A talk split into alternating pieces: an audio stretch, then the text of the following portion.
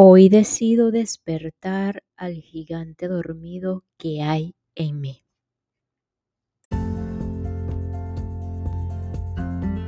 Hola, hola, quien te saluda Carla Berríos en KB en Unión Live, un podcast creado a partir de un propósito vital en donde encontrarás diversas herramientas para ayudarnos juntos en este camino de sanación y así recordar el verdadero ser.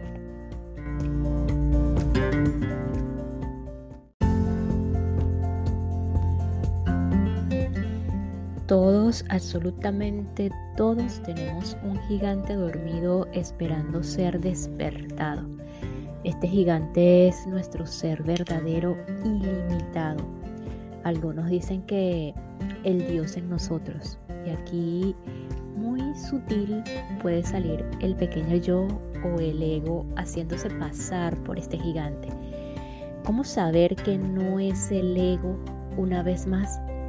Simple no te parlotea y nunca te dice que va o que es superior a los otros. El gigante despierto cuando es el ser verdadero solo puede decirte eres y estás pleno, abundante, dichoso. No te hace falta nada. Estás completo. Eres puro amor. Es más, ya no necesitas palabras, solo sabes que eres y estás. Y con esto damos inicio al capítulo 17 llamado Relaciones de la técnica de Harir, el camino de liberación de David Hutkin. Este punto tan importante que es como lo son las relaciones. Esas creencias de que estamos incompletos y que atravesamos estos sentimientos que David los llama negativos, los cataloga como negativos, tales como la ira, la culpa, la apatía o el sufrimiento, el miedo, el orgullo, esa condición humana de necesitar ser amados y valorados por otros o por otro para estar completos. Y así el doctor David Hutkin, explica cómo pasamos a los sentimientos positivos cuando dejamos ir los negativos, cómo conectamos en ese estado de entrega, cuáles son los, los efectos de estos sentimientos llamados positivos, qué pasa cuando dejamos ir las expectativas y otro tema súper importante para la media del, del humano, como podemos ver, la experiencia sexual ya verla eh, desde dentro de ese nivel de la conciencia y de libertad interior. Así que sin más vamos a continuar.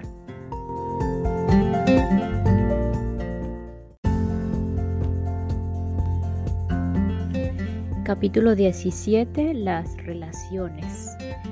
Debido a que están tan íntimamente conectadas con nuestros deseos básicos de amor y seguridad, las relaciones sacan a relucir rápidamente nuestros sentimientos más íntimos. Por esa razón son tan valiosas con independencia de sí, las clasificamos como relaciones buenas o malas. En el proceso de emancipación emocional todo es igual de valioso. Recordemos que los sentimientos son programas, es decir, respuestas aprendidas que a menudo tienen un propósito. Ese propósito está directamente relacionado con el logro de un efecto sobre los sentimientos de la otra persona con el fin de influir en sus sentimientos y así alcanzar nuestros objetivos internos. A continuación vamos a analizar las reacciones emocionales comunes y su propósito real estas reacciones no tienen nada que ver con el amor porque el amor es un estado de unidad con el otro. El amor no es solo una emoción que va y viene. Lo que a menudo pasa por amor en el entendimiento humano como común es un apego, dependencia y posesión.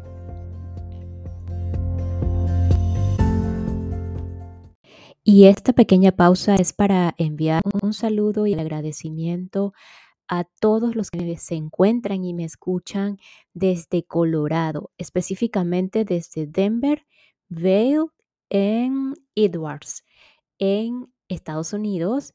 Thank you so much. Uh, I appreciate that. Thank you for your support and receptivity and listen to me.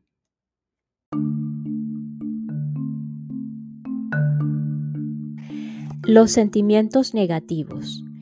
Todas las emociones hacia los demás implican la creencia básica de que estamos incompletos. Por lo tanto, los vemos y utilizamos como un medio para un fin. Aunque no podamos influir en la otra persona como nos gustaría, no abandonamos la fantasía y la expectativa de utilizarla.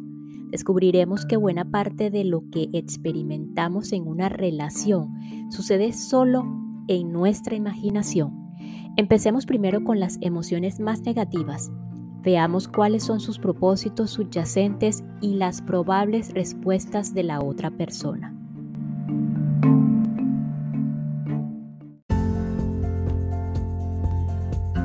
Tenemos aquí en primer lugar la ira. Empezaremos con las sensaciones más negativas, odio, malicia, ira, rabia, venganza y violencia. Es obvio que la fantasía subyacente aquí es eliminar, expulsar, matar, destruir, herir, lastimar, asustar e intimidar. Las respuestas de la otra persona serán evitarnos, devolvernos el odio y provocar un contraataque. Las formas menores del enfado son la crítica, el resentimiento, la queja y los juicios negativos. El propósito emocional es castigar a los demás, hacerles sentir pena, obligarlos a cambiar sus sentimientos o comportamientos, hacerlos sufrir, vengarnos, menguarlos y devaluarlos. Esto, por supuesto, también produce en los otros respuestas de crítica, resentimiento y evitación. Para gestionar esta área tenemos que darnos cuenta de que casi todo el mundo tiene estas fantasías. Jugar al avestruz con los otros pensando que son malvados o culpables no es la solución. Tenemos que alcanzar el nivel del coraje y observar nuestros peores sentimientos, adquirir que son parte de la condición humana y recordar que solo somos responsables de lo que hacemos con ellos. Es obvio que estos sentimientos negativos cobran un precio emocional interno enorme. Esta es razón suficiente para observarlos y dejarlos ir. Si observamos los sentimientos implicados en las relaciones interpersonales, descubrimos otra ley de la conciencia, los propios sentimientos y pensamientos siempre tienen un efecto sobre las otras personas y afectan a las relaciones, tanto si son verbalizados y expresados como si no. Ahora no voy a explicar la mecánica exacta de cómo ocurre esto, que es un área de investigación de la física cuántica avanzada, especialmente del área relacionada con las partículas subatómicas de alta energía y su relación con las formas de pensamiento. Podemos intuir la verdad de esta ley de la conciencia por nuestra propia experiencia. Por ejemplo, por lo general nos damos cuenta si alguien está enfadado con nosotros, aunque no diga nada al respecto. Al sentir su sentimiento reprimido, podemos preguntarle, ¿pasa algo? Incluso si responde que no, somos conscientes de la energía de la ira y del malestar. Descubrir esta interconexión energética puede ser difícil, pero cualquiera puede hacerlo mediante una investigación interna. En general, nuestras actitudes hacia la otra persona influyen en sus sentimientos y actitudes hacia nosotros, aunque no los hayamos expresado. En nuestra sociedad, las mujeres son más intuitivas que los hombres. Suelen ser más conscientes de que sus pensamientos y sentimientos son percibidos por los demás. Los verdaderos psíquicos no son sino personas con la intuición muy desarrollada. Cuando descubrimos esta verdad, podemos vivir una especie de leve paranoia. Casi todo el mundo está educado en la creencia de que los pensamientos y sentimientos son asuntos privados, que todas las mentes están separadas y que las emociones solo suceden dentro de los confines del cuerpo. Conforme comenzamos a investigar esta área, descubrimos que a menudo la actitud de la otra persona refleja nuestro conjunto de sentimientos con respecto a ella y cuando modificamos nuestra actitud, su actitud también cambia abruptamente.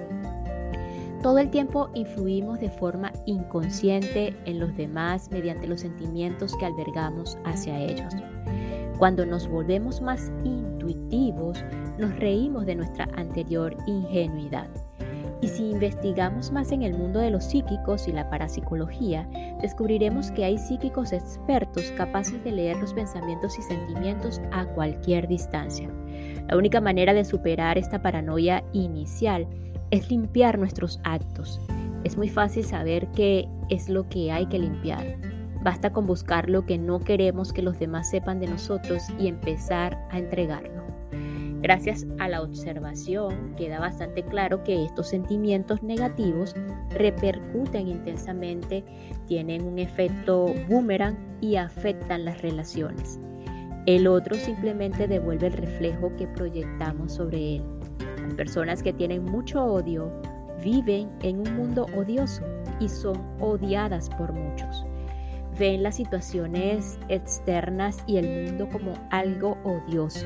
Lo que no ven es que estas situaciones han sido creadas por ellas mismas. Contamos con la secreta esperanza de que nuestros sentimientos hacia los demás los castiguen y los hagan sufrir. En realidad solo les damos motivos para odiarnos. Tenemos que vivir con el temor a sus represalias y con nuestra culpa inconsciente, que a menudo deriva de una enfermedad física o en una enfermedad física.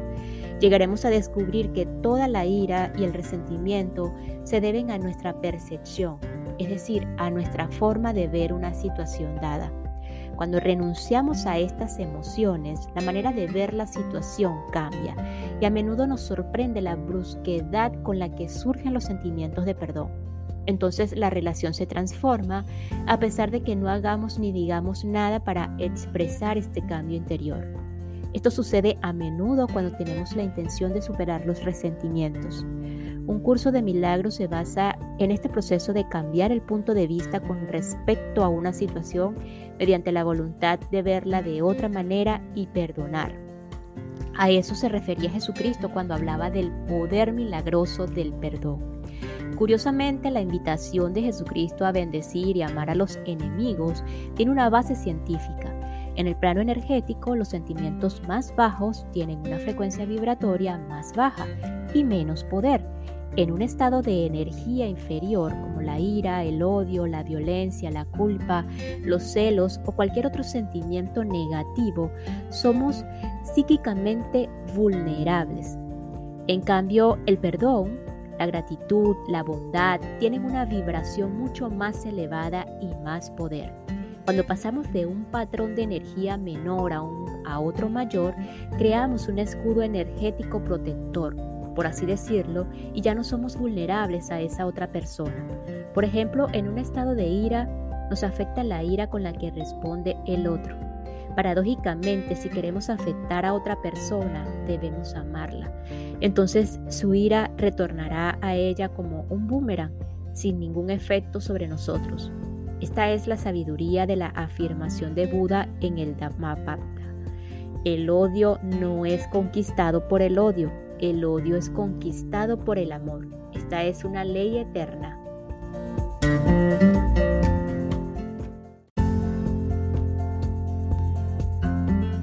La culpa. La siguiente área cargada de negatividad es la culpa. Su propósito subyacente es aplacar, calmar, escapar del castigo mediante el autocastigo y suscitar el perdón. Lo más importante es el deseo de provocar el castigo de la otra persona combinado con el autocastigo. No se trata de un deseo consciente, es el propósito inconsciente de la culpa. Es fácil verificarlo la próxima vez que nos sintamos culpables por algo con respecto a otra persona, observemos lo que pasa en el siguiente encuentro. Es casi inevitable que saque a colación lo que tenemos en mente. Por ejemplo, si nos sentimos culpables por llegar tarde a una cita, esa culpa provoca una respuesta crítica de los demás. Al aferrarnos a la culpa, atraemos la crítica y el menosprecio nuestra baja autoestima se canaliza en la invalidación de los demás. Si nos consideramos pequeños e indignos, los demás nos verán así. Si pensamos que solo valemos un mendrugo de pan, eso es lo que conseguiremos. Las escrituras así lo indican, porque al que tiene se le dará más y tendrá en abundancia, pero al que no tiene, aún lo que tiene se le quitará. La pobreza a cualquier nivel, no solo la económica, proviene de la pobreza interior, así como la riqueza exterior deriva de la interior. Si queremos que los demás dejen de criticarnos y atacarnos, debemos liberarnos de la culpa y de todos los sentimientos que la provocan. Una manera muy rápida de entender el papel de las emociones en las relaciones interpersonales es asumir que la otra persona percibe nuestros pensamientos y sentimientos. Los registra de forma intuitiva, aunque no se dé cuenta de ello. De hecho, responde como si los, como si los conociera. La relación se desarrollará como si la otra persona fuera consciente de nuestros sentimientos. Si aún tenemos la fantasía de que los demás no conocen nuestros pensamientos y sentimientos, basta con ver cómo los notan los perros. ¿Realmente piensas que la psique humana es inferior a la de un perro? Si un perro puede leer nuestra actitud interna, podemos estar seguros de que la intuición de las personas que nos rodean están recibiendo esa misma vibración.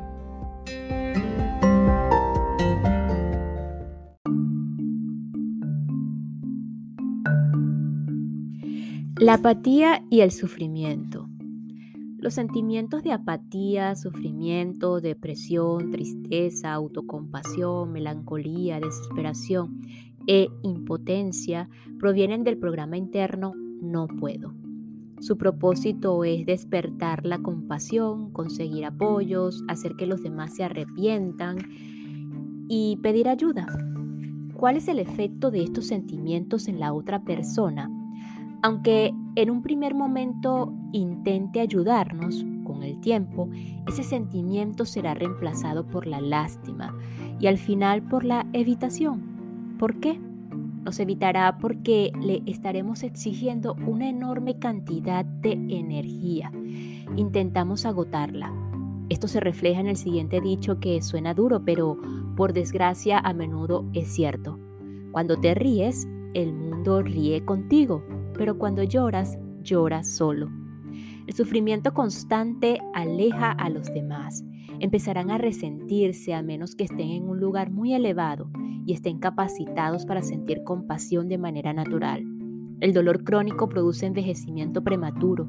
El cansancio y el hastío rodean a la persona y solo podrá superarlos con la voluntad de entregarlos y dejarlos ir.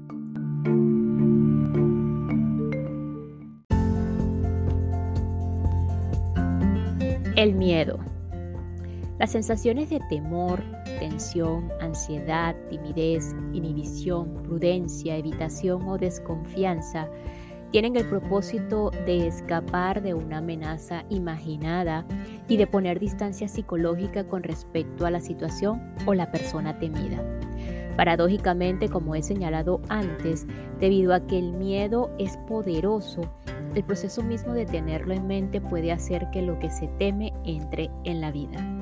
Es como una profecía autocumplida. La energía del temor hace que nos enfoquemos en las cosas negativas que podrían suceder y las atrae. Tener miedo a las relaciones es regalar el poder a la otra persona y permitirle hacer lo que tememos. El remedio consiste en imaginar el peor escenario posible, ver los sentimientos que despierta y empezar a soltarlos. Como con las otras emociones podemos separar el miedo en las partes que lo componen para que resulte más fácil soltarlas. Por ejemplo, digamos que tenemos miedo a las críticas y al ataque. Entonces nos preguntamos cuál es el peor escenario posible. Gracias a esta pregunta, vemos que la base del miedo es el orgullo. Cuando reconocemos y abandonamos el orgullo, el miedo se disuelve de forma inmediata. En una relación en la que experimentamos miedo, si lo desenredamos, podemos descubrir que lo que tememos es descubrir nuestra ira, que el otro tome represalias contra ella. Cuando renunciamos a la ira, el miedo desaparece. persona insegura es temerosa y propensa a los celos, a la posesividad y al apego en las relaciones, una actitud que siempre produce frustración. El propósito de estos sentimientos es atar corto y poseer al otro, lograr la seguridad impidiendo la pérdida y a veces castigarlo por nuestro propio miedo a la pérdida. Estas actitudes tienden a producir la manifestación de lo que tenemos en mente, presionada por nuestra dependencia y posesividad. La otra persona tendrá el, impulso de correr hacia la libertad, retirarse, desapegarse y hacer lo que más tememos. Estas actitudes llevan al deseo constante de influir en los demás, y como la gente capta intuitivamente el deseo de controlarla, su respuesta es resistir. Así que la única manera de lograr que renuncie a su resistencia es dejar de querer influir en ella. Esto significa soltar los miedos a medida que surjan.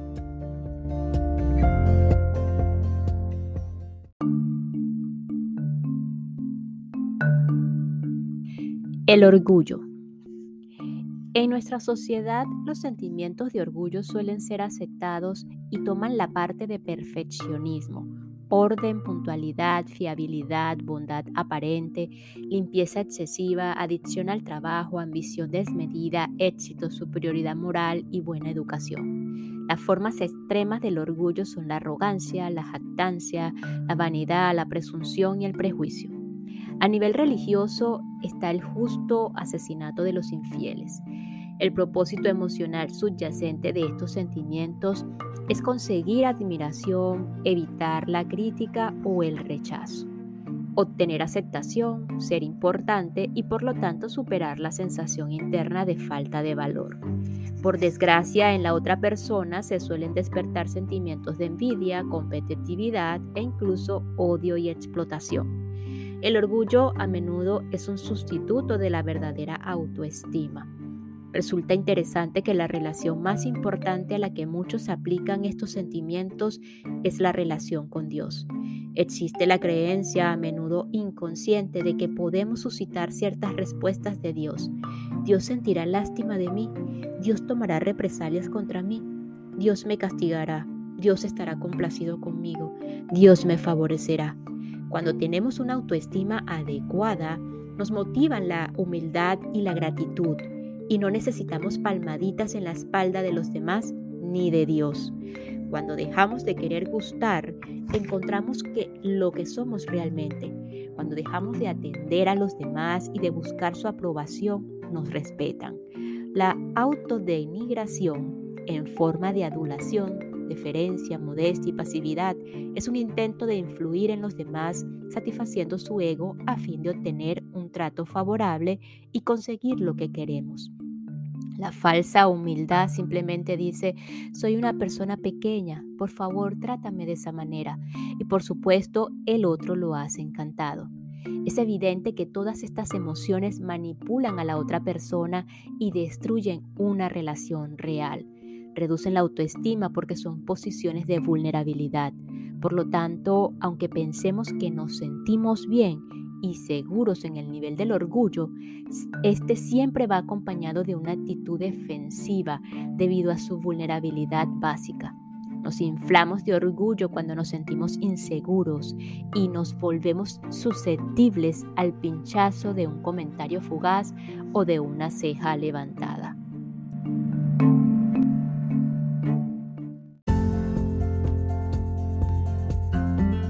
Y nos despedimos de este episodio con lo siguiente.